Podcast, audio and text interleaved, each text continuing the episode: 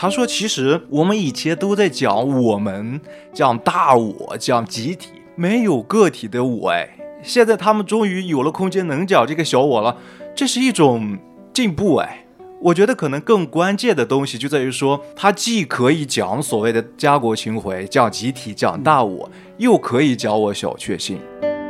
其实好像很多时候都是靠影视和一些文学作品来堆积的，所以我我就对他的感情就很复杂。他一部分的面貌感觉很鲜活，我然后另外一部分又觉得很厚重，对他全是一个文学的想象，其实是另外一个很模糊的他者视角。荷兰人来砍一茬，西班牙人郑成功，甚至日本来了也要砍，国民党来了还要砍头，砍到有锐气的人慢慢被砍光了，他也不再会回头看历史。就变成我觉得很多东西呢，两岸呢可能是同样的一个词，包含的含义就完全就不一样了。对对对对吧？蛮有意思。然后我们这边也在喊“我有理想”，可能台湾人也在喊“我有理想”，指的不是一个方向，对吧？是是是。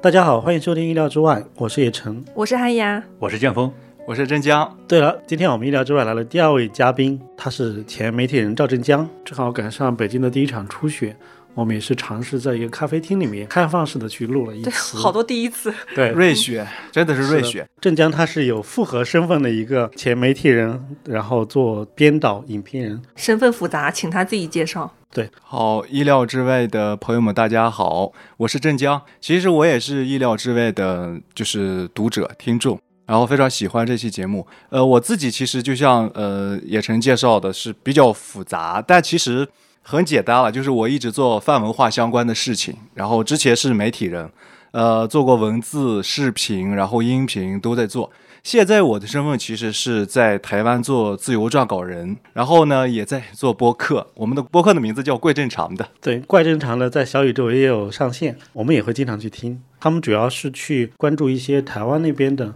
呃文化相关的议题，还有一些人物的他们的观察或者作品的一些解读。嗯，对，我们其实有一个非常简单的 slogan，叫做“台湾译文风景”，或者其实是扩大一点，就是两岸译文风景的观察和介绍。其实就是在向两岸相互介绍我们欣赏的一些创作者以及这些创作者的作品。形态就其实比较复杂，包括那个文学、电影、舞舞蹈、话剧以及美术展览，其实都是我们关注的，都会和大家做一些分享。嗯，我总结我总结一下，就是个野心很大的一个节目，因为里面也不止两岸，还有东南亚一些其他国家的啊，对对吧？相关有啊，华裔。其实对我不好意思打断你们，主要是因为我们目前在台湾生活，然后它辐射的地域其实比较广啊。当然是大陆这边，我们一直很关心了。东南亚那边，因为它也离得很近，都都会去看到一些。所以，我我去看他们围观他们的节目，就觉得他们的视野还是蛮大的，但又很聚焦。对，说起这个，就就是觉得为什么镇江他要去台湾了啊？对，给我们讲讲。哦，呃，我去台湾的原因，当然是因为我太太她是台湾人。就是目前其实两岸的情况来讲，呃，只有两三条通道可以去台湾，大陆人。第一条就是呃医美。如果你做那个美容整形，你是可以过去的，现在还开放。第二条就是商务邀请，其实你你是可以过去的，还可以七天。第三条就是移亲，就是你如果去那边结婚的话，还是可以可以过去的。嗯，对，因为我太太是台湾人，所以我现在去那边和她在那边生活。对，哦，台湾女婿，呃，对，对，郑江他本身是山西人，对我是山西人，我想大家听我的口音应该比较明显，听不出来。就是比较北方的啊，对，这是一个实际的原因啦，就是要去那边要办理结婚嘛。我是二零二一年五月四号去的那边，就刚好赶上疫情嘛，然后也一直就没法回来。最近是呃两年半以来第一次回来。第二个原因当然是因为我此前一直是在做媒体人嘛。做文化行业，然后我也想换一个不同的环境去重新体验一下，可能对我自己的这个重新塑造或者成长会有帮助。去了一个看起来既熟悉又陌生的地方，所以我们就选择在台湾那边生活一段时间。他这个概括蛮好，就台湾真的是既熟悉又陌生。对，确实是。我想反问一下在座的三位，就是你们对台湾此前是有什么样的印象？因为我其实此前去台湾之前也会对那边有一个想象和印象，去了以后发现其实反差还蛮大的。反正我我是没去过台湾，你呢？我也没去过呀。严老师去去过台湾，过一次，我去的时间不算长，但是对体验的还比较充分，因为我是和一个朋友去环岛骑自行车，骑行了十天，哇然后从桃园对哦，桃园从桃园出发，一路南下，到了那个横冲啊，然后是垦丁嘛，对，那是从那最南边了。嗯然后再拐到北上，从那个花莲那边一路上来到了台北。哇对，刚好用了十天，平均每天大概要骑一百公里吧。对我对台湾的印象，一个点是因为我那会儿比较菜嘛，骑车有时候骑得比较慢，然后经常要骑到很晚，天黑了，然后路上可能有有的地段就外面没有路灯，我一直骑就非常担心这个路会不会哪个地方对出现一个大坑，把我给摔个狗啃泥什么的。但是我十天下来，他真的一次都没有遇到。哦，就基建还可以，实际对，就基建它虽然有些旧，但是真的没有遇到坑或者什么裂裂缝啊之类的东西，这点让人印象非常深刻。第二点是就和人相处的感觉，他那边可能相对比较温柔，比较有礼貌一些。对他也会一起去骂什么当局啊之类的，特别喜欢骂当局。对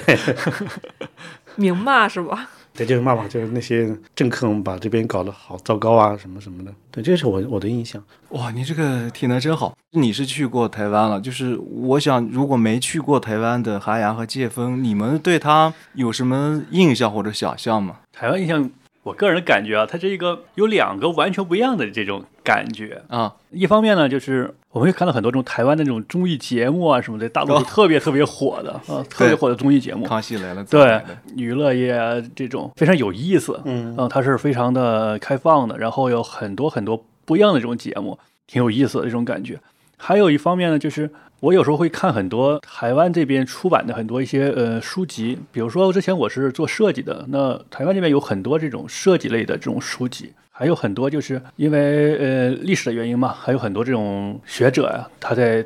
台湾那边啊，他会出出版很多一些这种文化类的书籍啊，他那边的文化呀，我觉得也很有这种很深的这种氛围。所以给我感觉两种，因为想象当中啊，就一半儿都海水，一半儿火焰这种感觉，一半儿就是啊玩的很嗨，很很 open，很嗨，然后那帮人手舞足蹈。还有一部分呢，就是哎，它是很有文化，有很很深沉的一些东西，一些中华文明的一些东西，有很深沉的积淀在台湾的。给我的感觉是这样的一个感觉。韩阳呢？嗯，我我发现我对台湾的印象可能都基于从小一直层层堆积的影视文学作品那些东西，加起来一个综合的想象。就是如果是看看小说、看那种影视剧的话，会觉得就是完全是很熟悉、很熟悉的一片地方，只是我没有去过的一个我们的某一个块特别熟悉的文化的一个一个地方。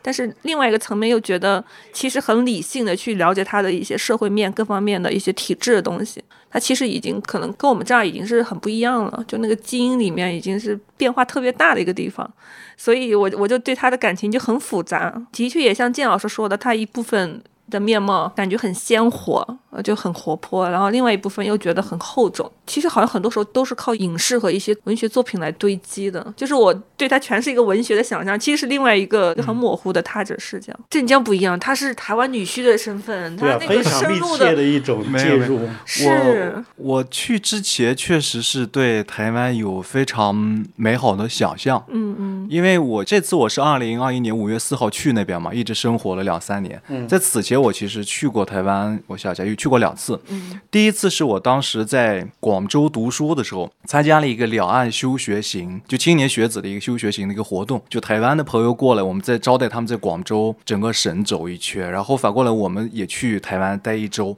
我那次去台湾印象非常好，就确实觉得那边山好水好人也好，尤其是人非常好。就有一个小例子，比如说我们有一次去街上去，几个小伙伴要在台北街头，然后去问路，然后有一个大妈一听我们的口音就知道是从大陆过来的，然后就帮我们指了路，而且还拿出了硬币零钱，嗯，就她担心我没有零钱，啊，就是在街上萍水相逢的一个大妈，呃，我印象非常深。所以当时我其实就在台湾那边把他的那个地铁卡，在台湾叫捷运，就那个卡我就留下来。我当时冥冥中好像觉得我有一天还会回到这个地方，我我特别喜欢台湾，所以没想到大概后来也是因为工作的呃福利吧缘故，这可能有点隐私，我就认识了我的女朋友，现在我的太太。后来等到二零一九年，我有机会和她一起回到台湾。那我当时第一次去台湾是以一个观光客的身份嘛，第二次他带着我就是会见他的一些朋友，然后那种长明生活就可以借到了。就这两次的体验让我对台湾其实确实有个非常美好的想象，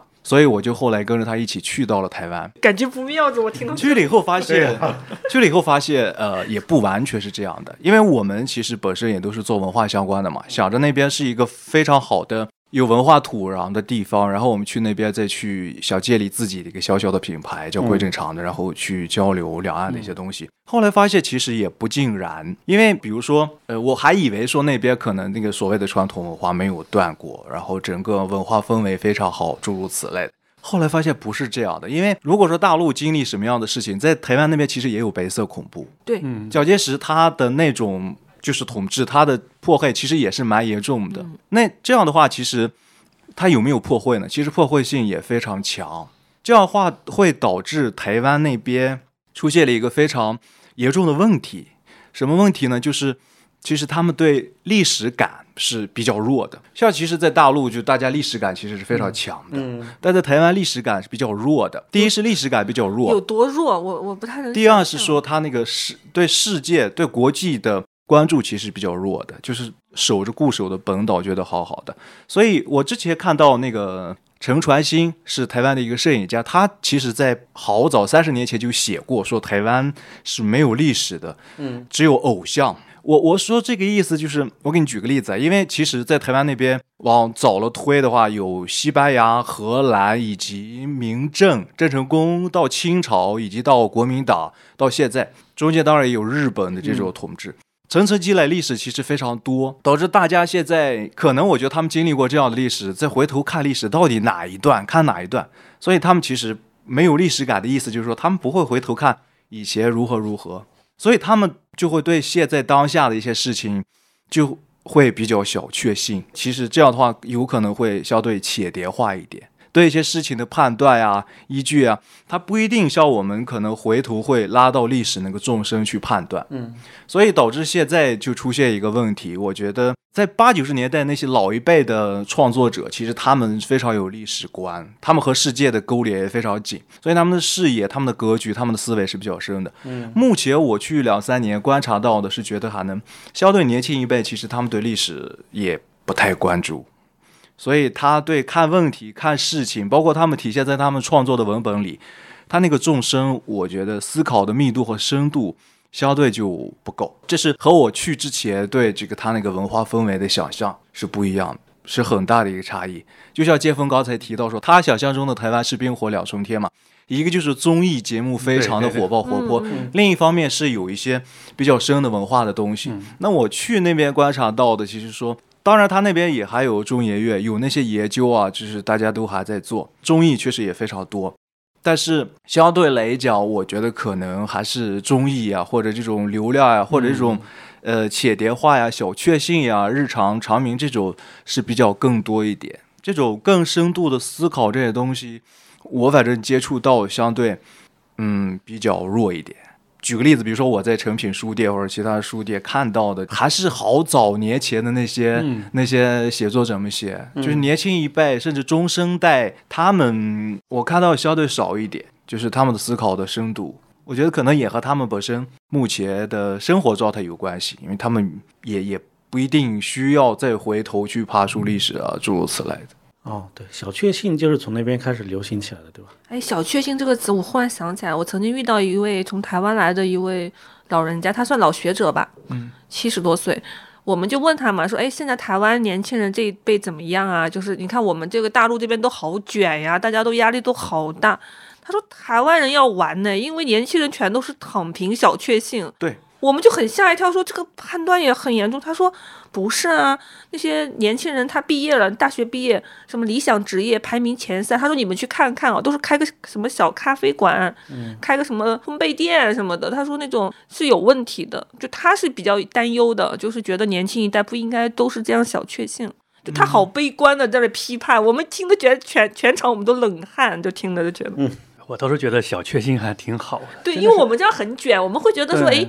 有点那种比较安逸的状态，是不是也还好？真的就是，我就哦感觉，如果你能做小确幸，真的是要感谢你之前的那么多的人的努力，才换来了你能做小确幸的这一个嗯这一个可能性。那反观我们当下这个社会，其实上我想大部分人啊，或者很多人都是想去做一个小确幸嘛。当然，有些人当然我们是有家国情怀啊什么的，你可以去选择。但是另一种选择，至少有一部分人，那我要去选择做一个呃开咖啡店啊等等，对吧？嗯，但是在我们当下，其实上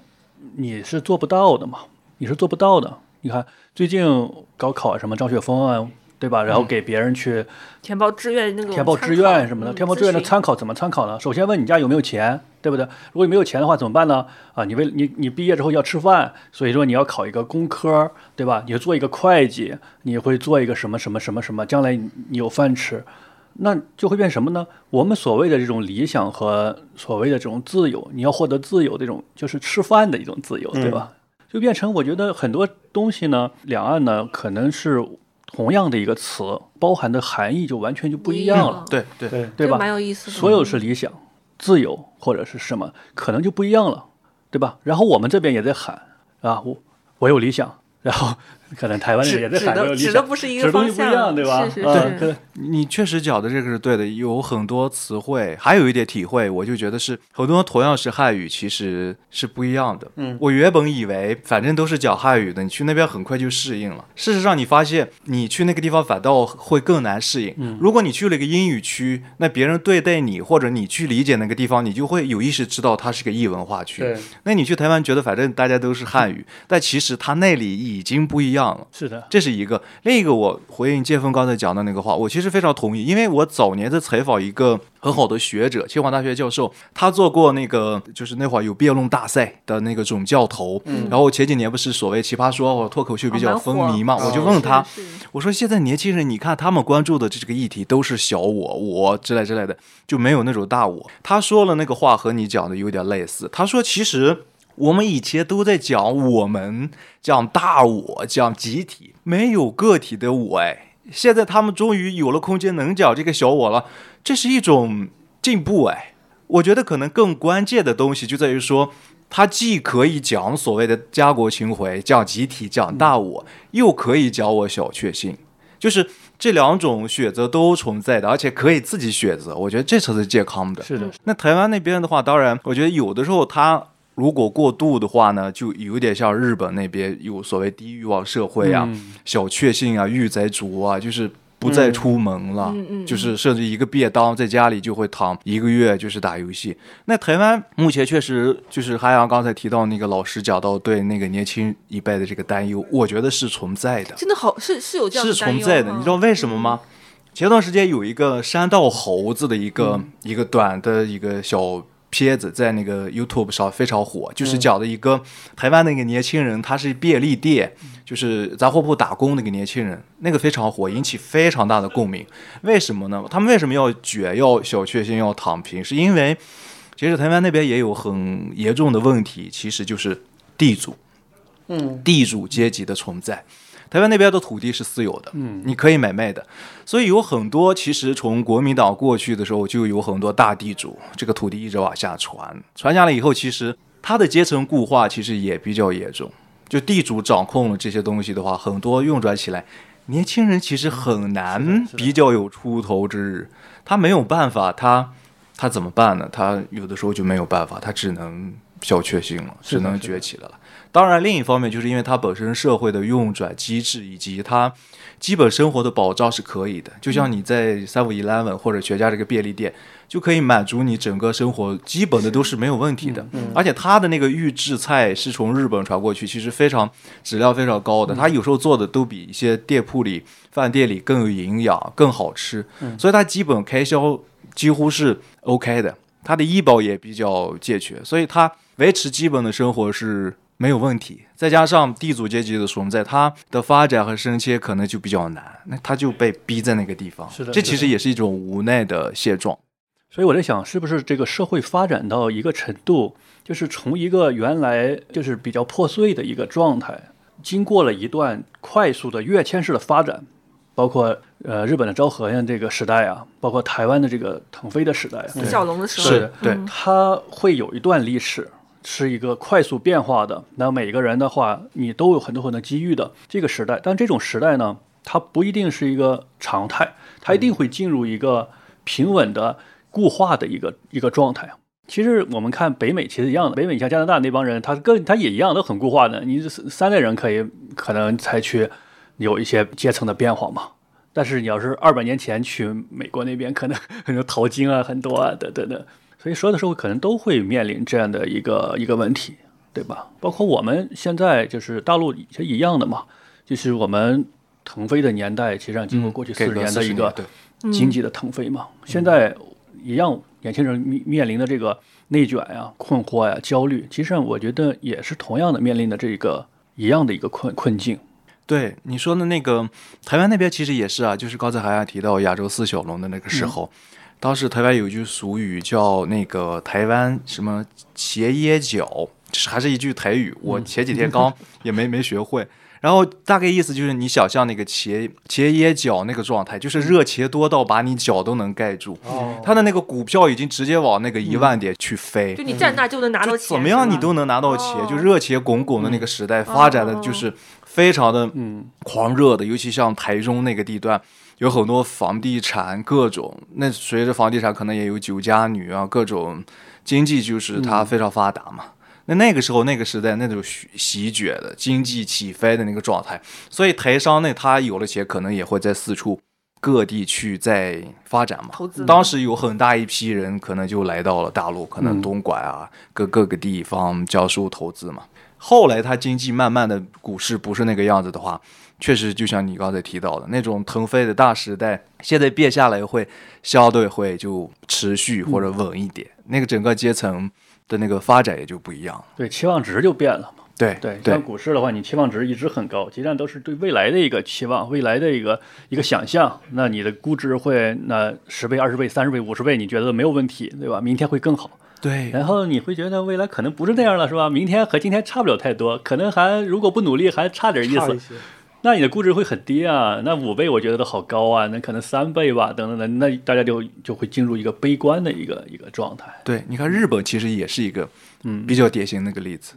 它经济起飞以后，其实到后来也也就之所以出现了所谓地域啊、社会啊也是经各种的济泡沫，就是经济泡沫以后破灭以后，它会有有那样的一个。台湾虽然不到于，但不至于到了那个地步，但是我觉得也有点类似。这种有的时候我跳出来讲，其实觉得可能这种小确幸，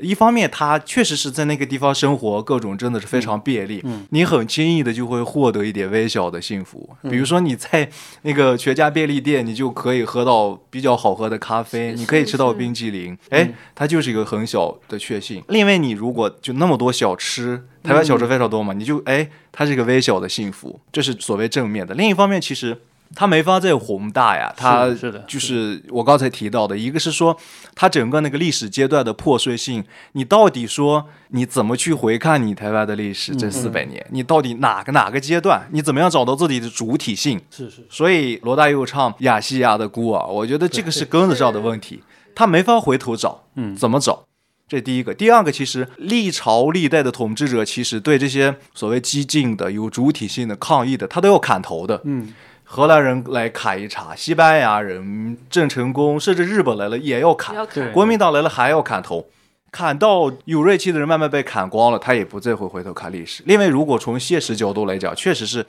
他的地主控制了非常多的土地以及房地产、百货各种。你去看台北大街上忠孝九路，你去走九遍。你就你你你这走再多遍没有用，那就是几个可能固定的地主控制多少地段，你这个年轻人的那个渠道到底出路在哪里？我我觉得有的时候也是没有办法的事情。大概我想在九十年代的时候，台湾那边台北房地房地产那个地价房子太高的时候，他们当时也有一些年轻人发起一个运动，就在在台北街头睡觉。好像号称什么蜗牛运动，哦有点像我们北京之前不是有那个所谓的蚁族嘛？嗯，那是买不起房没办法，就在街头然后睡觉抗议。但其实最近好像因为也有类似的这种讨论啊之类的房价的问题，但但无解，因为就是刚才提到这个历史的原因、现实的原因，它综合起来，所以有时候这个小确幸，哎，它也是一个比较无奈的东西。嗯，哦，那那边就是你你的感受，除了小确幸这样一个氛围之外，就还有什么感觉是不一样的？呃，除了小确幸，这个就是它其实是复很有复复杂的历史和现实的面向，嗯还有一个就是台湾，它是一个非常非常丰富的地方。嗯我说的丰富是指，虽然其实它可能，比如说坐高铁从高雄到基隆之类的，也我我觉得纵深可能也就是三百多公里吧，它其实是也不太大，但是它的那个各种的地理环境非常丰富，因为它也有那个山脉嘛，嗯所以它各种地理环境、各种植被形态是非常丰富的。就是从自然景观上来讲，嗯本身它有山，又有太平洋，有海，嗯是啊、南北是差异其实也比较大的。然后除了自然以外的话呢，其实还有就是人文方面，它也很复杂、很丰富，因为它那边有非常多的原住民，然后也有所谓的后来从福建过去的汉人，然后也还有其他所谓的新移民，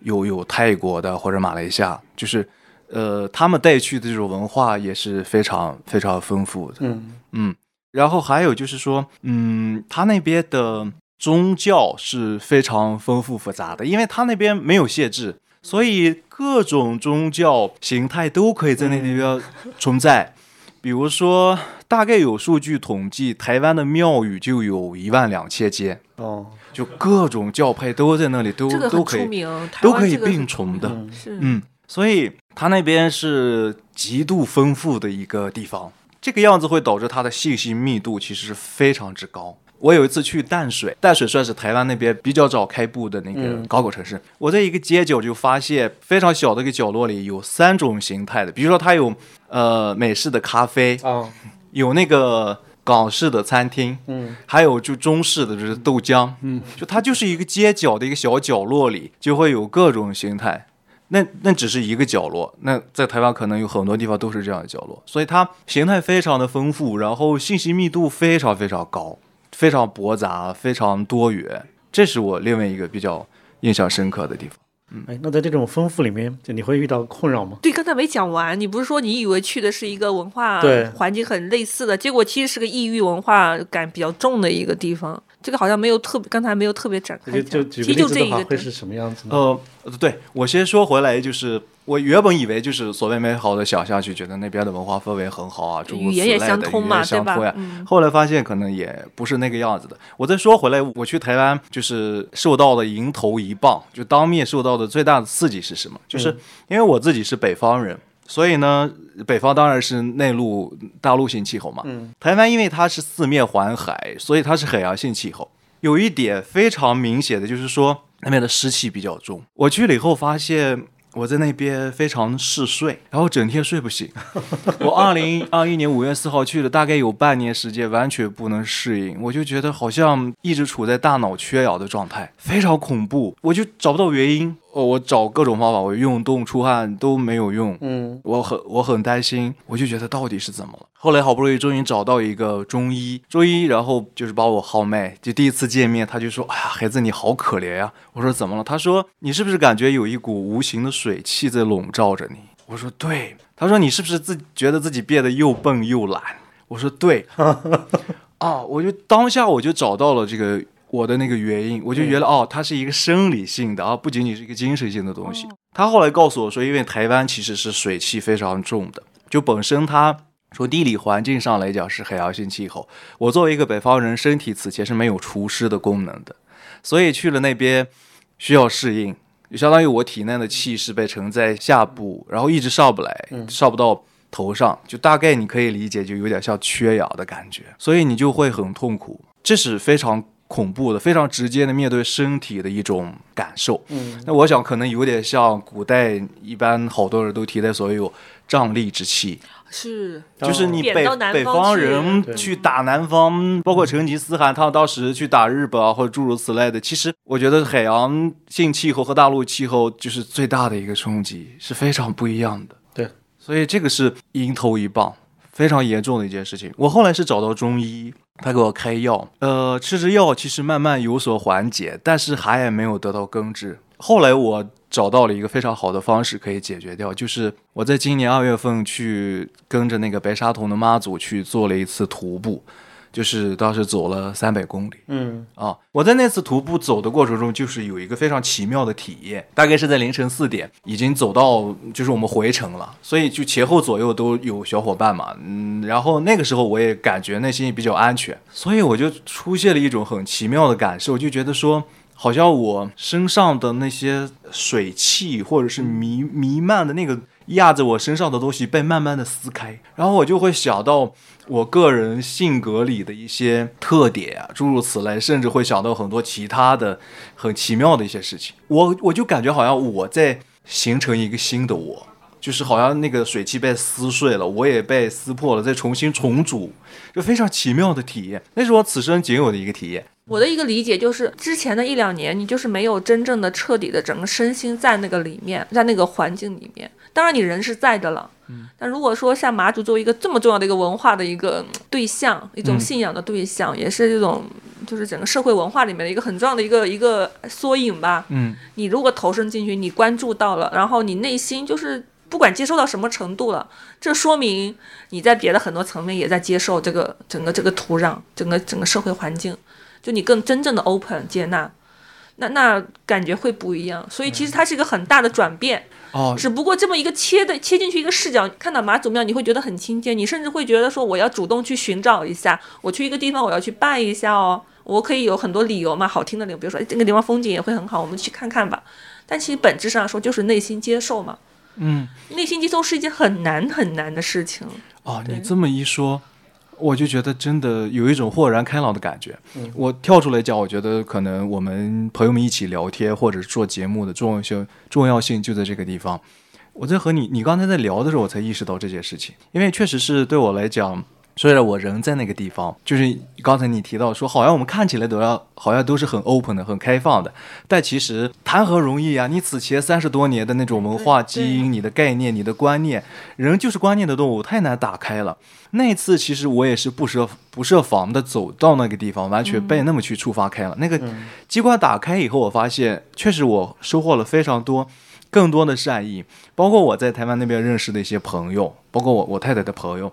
当他们知道我做这件事情的时候，对我真的是很尊敬，是吧？就是对他们觉得我们都没有办到的，甚至有那个原住民的朋友，嗯，哎，他就很乐意，就是就是对我非常的友善。我就他就问我说：“你那你是有有信仰的吗？”我说：“我没有信仰，就是我没有你你所谓意义上的信仰，但是我有敬畏之心。”嗯，哦，他就也很尊敬我这样的态度，所以那样的事情以后。可能他也看到了我自己的这种开放度或者我的诚意，所以他作为一个原住民，他也会给我反馈一些他们这个原住民他们自己固有的一些仪式或者一些状态，甚至他都有可能会开放说，如果有机会他们做一些丰年祭啊，或者他们内部的一些仪式，可能会邀请我过去一起去参与或者因为那个是他们自己本身的事情，所以你看。回头再一聊的时候，你刚才这么一一概括，让我意识到，可能这件事情确实是，就是它它虽然是个小的切口，让我可能真正的是在在在在地生活，就融入的会比较自如一点。是是是，挺好的，嗯，这个确实是。我最后一块特别其实想聊，就是想听吧，听镇江聊，就是在台湾观察到他们那边的一些呃更具体的，就是可能就是比方说当下年轻人比较关注他们。这个我可以问吗？还是你来问？可以，啊，你问呗。就他们现在更喜欢读什么书？就当然，成品书店的展示是一个层面了，但你去观察，你跟一些，比方说你的同龄人，或者说更年轻一些的人，他们喜欢读什么？然后他们那边的，比方有各种榜单吗？就他们有没有一些你观察到一些特别的地方？对，就是一是他们的通俗市场阅读的，大家会关注什么？对，通俗和一个专业阅读的。二是类似，比如说我们这样会更要求更高一些的，那么他们在关注什么东西？嗯。嗯，这是个好问题。我想一下，呃，通俗的话，当然，其实我觉得，就我的观察，就是在台湾那边的阅读的话呢，和大陆其实也有点类似。嗯，反正就是大家关心的，无非就是说，一个是心灵鸡汤类的，嗯，就是成功学的，哎，骨气的这种，呃，另一类当然是财经类的，嗯嗯就是和你企业相关的，嗯。是非常受欢迎的，在哪里都就是榜单上畅销书是比较多的，嗯啊，然后还有就是再往深层一点的阅读的话呢，嗯、我看到一个现象，就是很多日本相关的文化呀，或者是文学的东西，其实在那边是比较受欢迎的。嗯。还有一点就是，其实因为很多人其实可以直接用日本日语阅读的。对，然后台湾那边，呃，只要日本有新的作品出现，台湾的翻译其实可能一般都会比大陆要快的。嗯。啊、其他小语种啊，各种其他英语、其他语言的话，可能没有大陆快，但是日日语的话，应该是都比大陆要快一些。嗯嗯嗯嗯，然后还有就是我自己有一个观察，可能也是我的浅见啊，或者我的瞥见。嗯如果大家或者我们的听众有不同的话，意见可以讨论。我们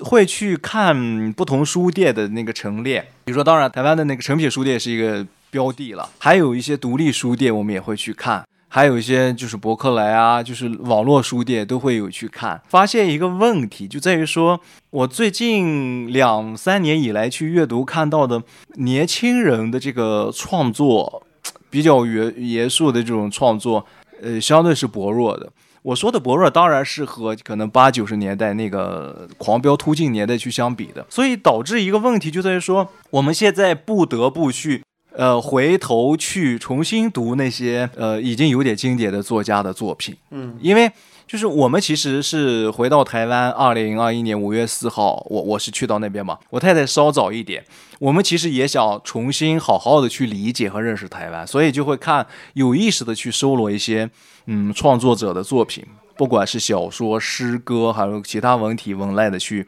看，发现相对年轻一辈的话呢，现在我觉得能拿得出手的人是比较少的，尤其是和大陆相比。大陆人还是多了，就是还有一点就是有一个弊端，嗯我不得不说，可能就是因为这种政治正确，因为绿党在外，所以很多这种意识形态的创作是比较多的。真正本质性的创作，年轻一辈，说实话，我是觉得不够解渴的。所以我们回头看这老一辈的作家。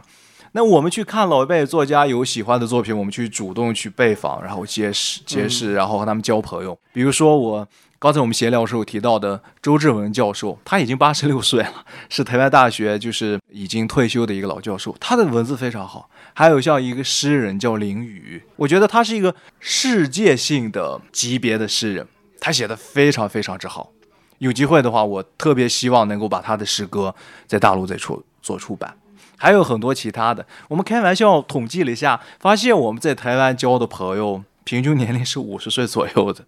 哎，这是很有意思的一点哈。对，因为这这一代人他们经历过那个大的时代，所以他们的视视野是非常开阔的。他们有很多人也来到过大陆，所以他们的格局、他们的深度是非常够的。我和他们聊或者是交流是非常开心的，直接能链接上，对，能链接上。OK，年轻一辈的话呢，相对嗯，从反正文学这个层面上，我看到的是比较少的。呃有年轻人出来也是以这种政治意识形态的幌子，或者是他也真那么认为的吧，然后来去做一些创作，那是我不太认可。倒是我可以稍微提一句，就是我今年参加那个金马六十的那个亚洲电影团观察团做一个评委，影迷评委的话，和台湾的一些年轻人有交流。呃，我们那个评委团一共有呃亚冠团有十五个人，我是自己是大陆嘛，还有两个香港人，还有一个澳门人，然后剩下的几个都是台湾的年轻人。哎，我发现从电影这个层面上来讲，他们是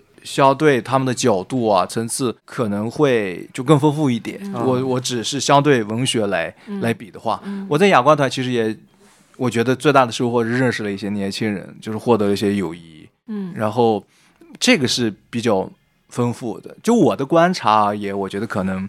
呃，在电影这个层面上会更丰富、更活跃一些，更活跃一些、啊。文学的话呢，我觉得 目前反正我看到的，就是我刚才讲到的，是回头看那些相对经典的，年轻一代就是。不那么突出，最起码客观一点来讲，比如我们大陆这边，不管是前段时间的这个所谓的东北文艺复兴啊，像是班宇他们，还是说新南方写作啊，诸如此类的，嗯是非常活跃的。你能够看到那种蓬勃的冲突、冲劲的。在台湾的话，年轻一辈这样的层出的现象，我是没有看到的。那就比如说文学写作，年轻一代他们关注的重点会是什么呢？或者说有没有这样一个趋势，他们所关注的是什么？我不太理解，就是为什么说他们是在一个什么政治正确情况下面去写一些创作，那是指什么？我可以具体我一点这问题跟你。的问题不一样是吗？对我，我可以分别回答，就是其实你们讲的也是一个问题的两个方向了。嗯嗯在台湾现在其实有各种政府的补助金，这个补助金的话呢，就是会资助一些创作者去写东西嘛。那我毫不避讳的讲，那现在如果绿岛去他主政的话，哦，你。相关方面政治正确的东西，相对来讲，他肯定更容易获得政府的那个补助金嘛，嗯嗯对吧？就去能拿到嘛，嗯嗯去去写嘛。另一方面，政府各种补助非常多，那你去写的话，主题肯定或多或少会有影响，受到影响嘛。会受到嗯然后，呃，野琛刚才提到说，有他们会关注什么？我目前看到的很多一些呃写作，年轻人可能会偏一些个人性的，然后情绪性的、情感的这种东西，就是个人叙事会比较多。嗯，这种宏大开阔的叙事相对会比较少。这个其实和我们开头聊到的有点呼应。嗯，就是他的这种小确幸，是它目前不管是历史和现实的一个映照。嗯，但是对我这样的读者来讲，我觉得可能就是它不够有众生，不够深刻，那就不够解渴。对，这是目前我我们看到的一个状况。嗯，但是不是呃，就是想起这最近几年的这种文学上的趋势，或者是说其实早就发生的趋势，那些偏宏大的，或者是甚至像我们这样，比如说东北文学，它还是带着一种集体的一种情绪的历史的东西，对它有一起一群人在添加，就是添写轨在这这个里面的往事，然后对他这种情绪重新反映在我们的文学上面。但对于那些可能已经摆脱了历史的干扰，或者说我暂时不需要去关涉历史的干扰的这种写作者，他可能更关注自我嘛。呃对，呃，你从这个层面上来讲，我觉得呃，对，它也是一个方向。嗯当你对一个个人开掘的够深的话呢，你其实可以看到整个宇宙的。但这个东西其实没那么容易。就是我目前看到的一些作品是太过于自溺，他可能也就流于一些情绪的表达的话，那可能就达不到你说的这个个人描写。当然，其实本身其实我们刚才讲到的那个，其实集体叙事，它最后也会回归到个人的这个写作的。对，就是因为比如说像最近几年的那像恩利埃尔诺是吧？还有嗯今今年的辐射，对它其实都是一种更个体体验的这样一种文学性，所以所以我在这里面想到就是说，嗯，你说的这这种和他们之间的差距会是什么，或者说它有什么相异性？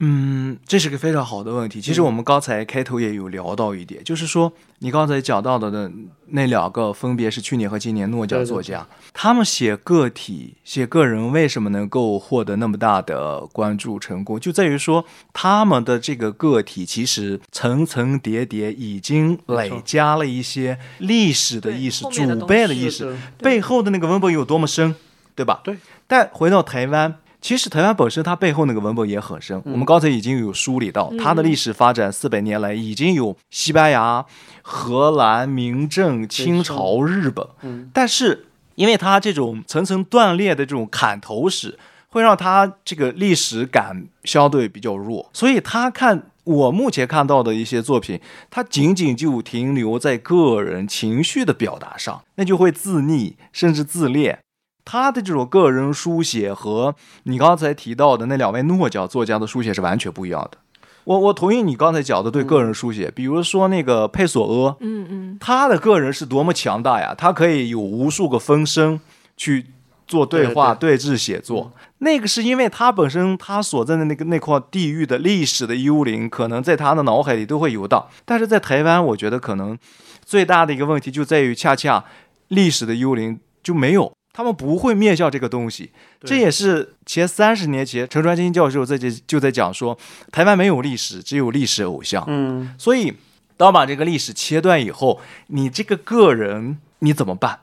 他背后的这些幽灵或者背后的这个厚度没有的话，这种个人的写作他这种小确幸和你刚才提到那两位诺奖的写作，完全它不是一回事。对，就是表面看起来它是有点形式，嗯，对，甚至我就想起，你看像日本村上春树，嗯，他也是一样，就是说你说的这个背后的幽灵一直存在，甚至他最新的作品《杀死骑士团长》都是他会更接近那个幽灵，包括像那个小金二郎的电影，对吧？也是，就他好像是个个体的生活非常细微的日常，但是他其实很多细微处就是你说的那个背景的幽灵无处不在。对，所以我刚才其实也是带着预设的问题，就我也能感觉到你说的这个背后的，但是我其实不太确定。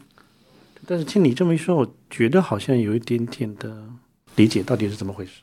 我此前其实对那边也怀着非常美好的想象去看的。嗯，事实上，我去后来发现，我刚才讲到了台湾的优点，就是人非常好，它有利他性。嗯，但你知道，有的时候这种利他性，这种表面和谐，有的时候会变成相悦。变成相悦的话，大家一团和气，老是绕来绕去，就嗯不会面对真正的问题。嗯，这样的话，其实是非常可怕的一种境遇。嗯如果这种境况发生在文化圈或者文化界创作上，其实是非常恐怖的一件事情。最起码我在北京看到，比如说，哎，如果有一个作品出现，这种交流可能会有争锋、有讨论。但在台湾，我在一些场合里几乎很少看到这种当面的冲突，或者甚至是反面的意见。他们只会说加油，好棒棒，他不会去针锋相对的去做这种讨论。他们的潜规则吧，不讨论这些问题，对，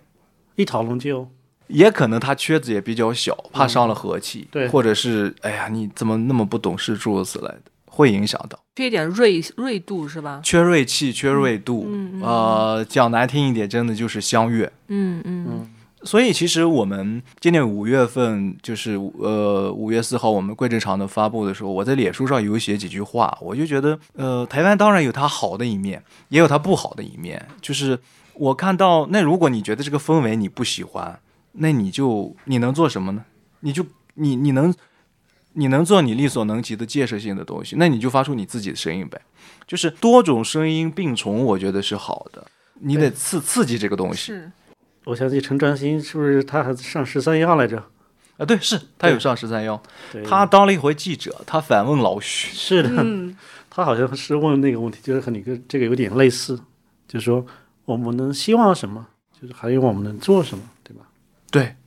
所以我也很，我就突然你说这个话，我想起陈嘉映在一本就是向京有一本书叫《嗯行走在无垠的宇宙》，嗯。其实是那个一个编辑把向京和这个很多很多人对谈的东西，像剪辑纪录片一样剪辑成了一本书。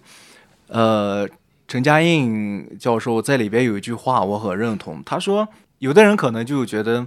是很古典的，就是固守着一定要如何如何；有的人就觉得说不管怎么样，先出东西，有作品，有做事，嗯。不管时代怎么样变，你拿出东西来，你自己有有所作为，最后再怎么样共振发生才有可能。就比如说，如果你们没做意料之外，这个这个播客，我们今天可能也没有场合和机会聚在一起去探讨这些原本我们就特别关心的这个议题。是是，对，我们也会探讨，但是它就是一阵风。对，我们就喝喝喝两口酒，瞎聊一通，然后就散了，是吧？对，就那个思考的深度可能达不到，是对，这广度可能也有可能会触及不到。就是很多那一刻它被记录下来，或者它被它被设计出来，就像侯孝贤的《悲情城市》里面那些人们谈论的场景，它就是一个场景，但是它被记录下来之后，它是一个永恒的一刻，就记录了说在某个时间人们是怎么样去看待当时的现实问题的。哎，我想起来，我今年又重看了杨德昌的那个《一一》嘛，嗯，然后我就好年轻的时候看过一遍，然后当时也很喜欢。但我今年也重看，我发现真的是好好，就是看到了那个时候的台湾，就是那种影像记录，也是也是我觉得挺感动的一点。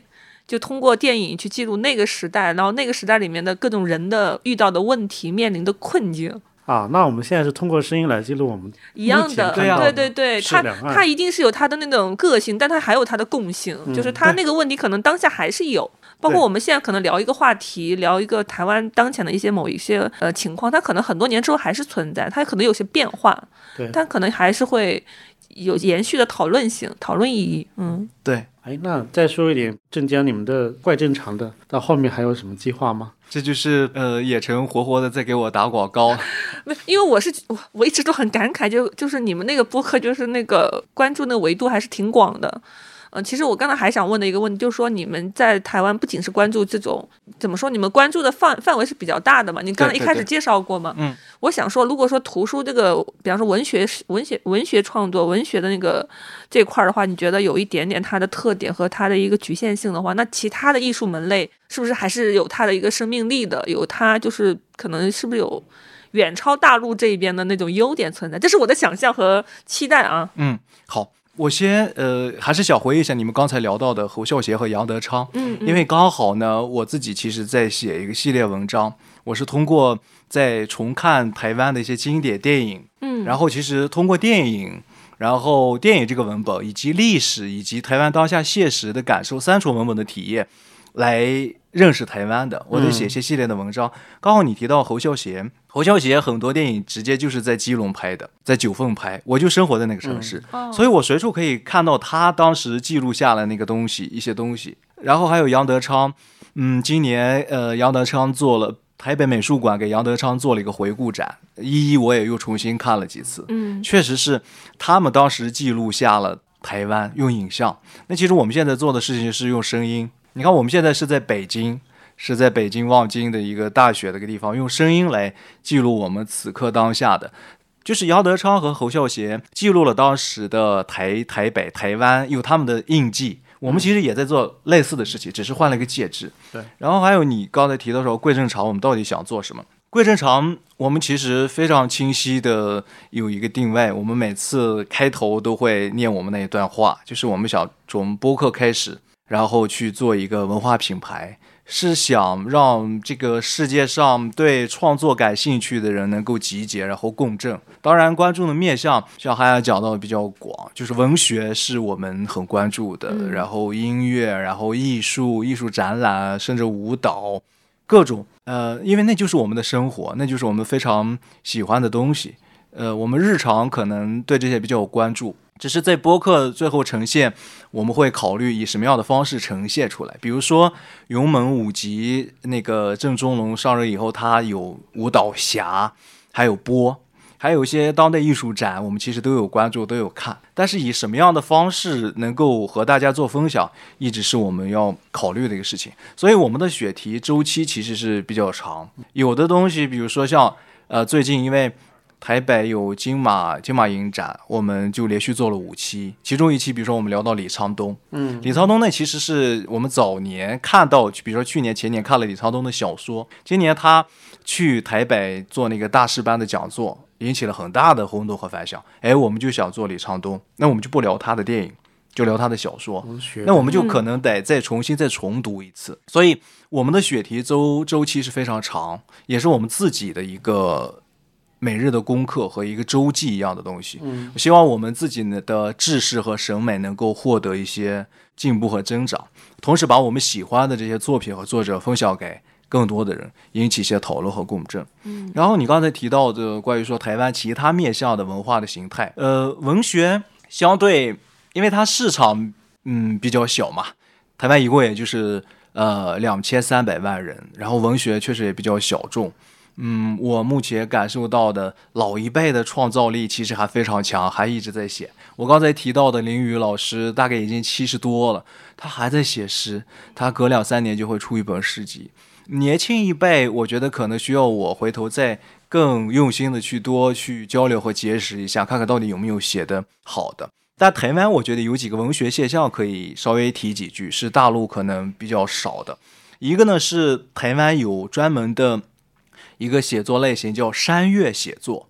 因为台湾的山非常多，所以很多人在爬山，然后就会有这种关于山的写作。徒步自然的写作，还有就是这种像吴明义他写过这种蝶道，就是采集蝴蝶啊，就是有点纳博科夫那种，他对自然的一个书写。还有台湾有海洋书写，因为它毕竟是太平洋环绕嘛，所以关于海洋文学的创作其实是比较发达、比较好的。这是大陆比较少的，嗯，就是纯粹，比如说有的原住民，他就是从小在海洋周边长大，所以他是完全以海洋的视角去做文学创作，嗯，他是有这样的一些现象的。其他面向，我觉得电影当然，因为有金马在，然后金马呃现在又辐射到了东南亚、南亚各种，其实是电影相对比较比起文学肯定是更蓬勃的，嗯，一方面有一些就是。早年的像侯导他们的作者型艺术型电影，另一方面，它商业方面的生态也逐渐在一些做一些建构。然后还有就是当代艺术的话，我们也会去关注，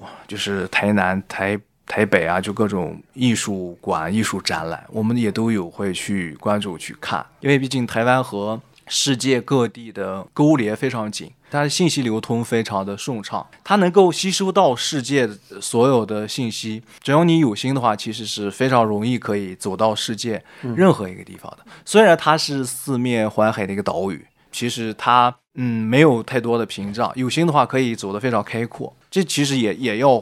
我觉得空泛的概括就不太容易，但可能是需要回到个案去，有不同的个案是能感觉到一点点。呃，就想到你过去的经历，文字、视频编导，以及比如说你太太她做策展啊，这样，嗯，书店的经营者，嗯，就你们是一个有非常综合的这种操作能力的。我觉得你们俩是可以说做一个文化品牌，是可以直接立得起来说这个话的，对。以及说我从怪侦探到目前的播客里面能看到你刚才说的这种丰富性嘛，嗯，对，所以我其实还蛮期待他后续的一些东西的，对，因为我们今天其实是一种。偶然的安排，因为你正好来这边了，对对，你正好回到大陆，我们就是安排一期来，嗯，聚一聚，顺便去做一期播客，是是，嗯，对对。而且你刚才提到了贵正常的，那我就多讲几句，因为其实除了我刚才有讲到，我们做播客其实是一个开头，嗯，我其实我们两年前去台湾之前就有想到我们要做的事情，比如说以播客我们做开头，然后其实我们呃有一档访谈节目叫。动物园访谈，嗯，其实已经采访了很多就是比较资深的创作者。然后接下来如果访谈我们觉得好的话，我们想要做出版，嗯，图书的出版，嗯嗯嗯。然后我们也想做视频的这种微记录的节目，我们也想做策展、做展览，就是在两岸引介一些人，甚至我们也想做工作坊，比如说住住台湾，在那边一个州，然后去。把台湾作为一个文本，来了解和理解当地的一些事情。然后接下来，因为我今年有有幸参与了那个金马的亚观团，和那边有些联系，我可能也想做一些电影、小型的电影的一些交流和放映。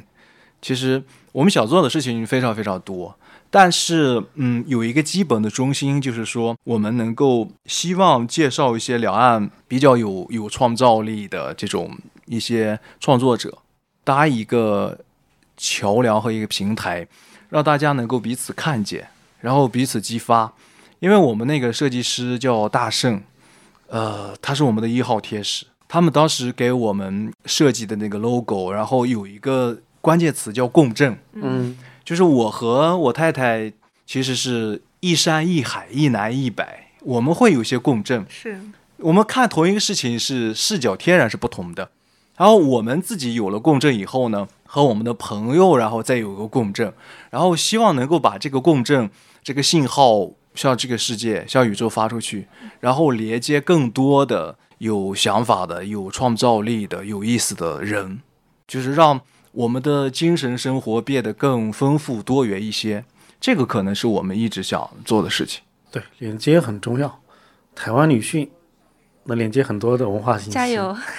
大家一起加油，一起加油。不过我还有最后一个问题啊，好，就是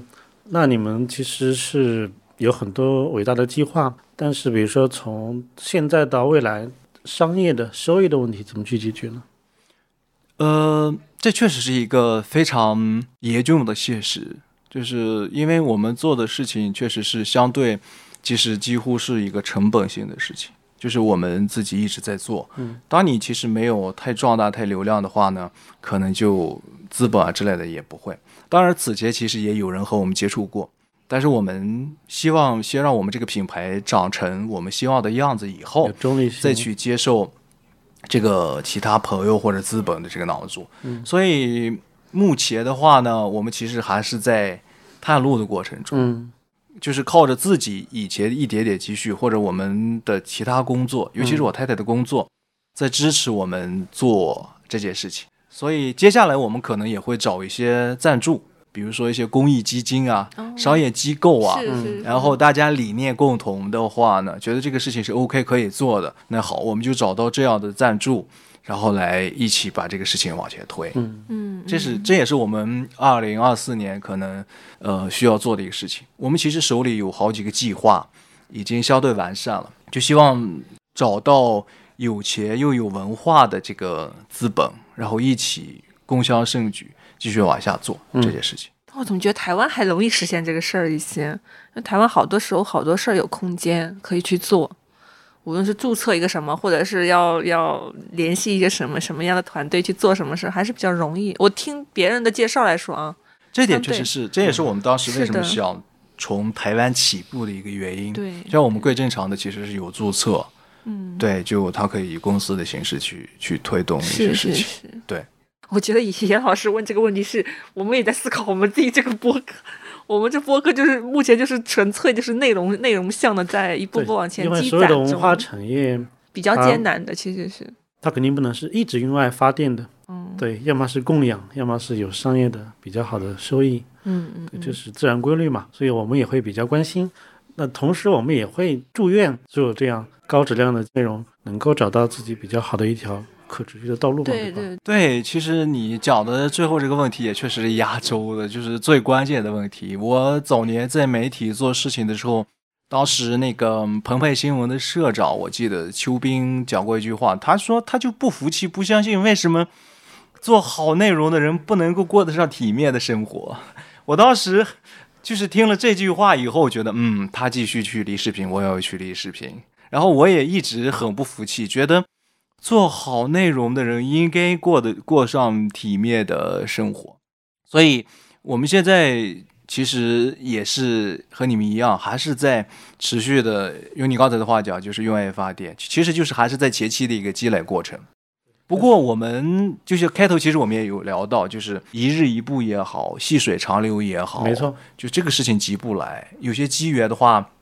可能需要等到这个时间慢慢来才有机会。但我们现在就是唯一可以确定的一件事情，就是说这件事情是我们想做的，我们做的很开心。像我今天早上出门前听我们做的第一期节目啊，我就觉得说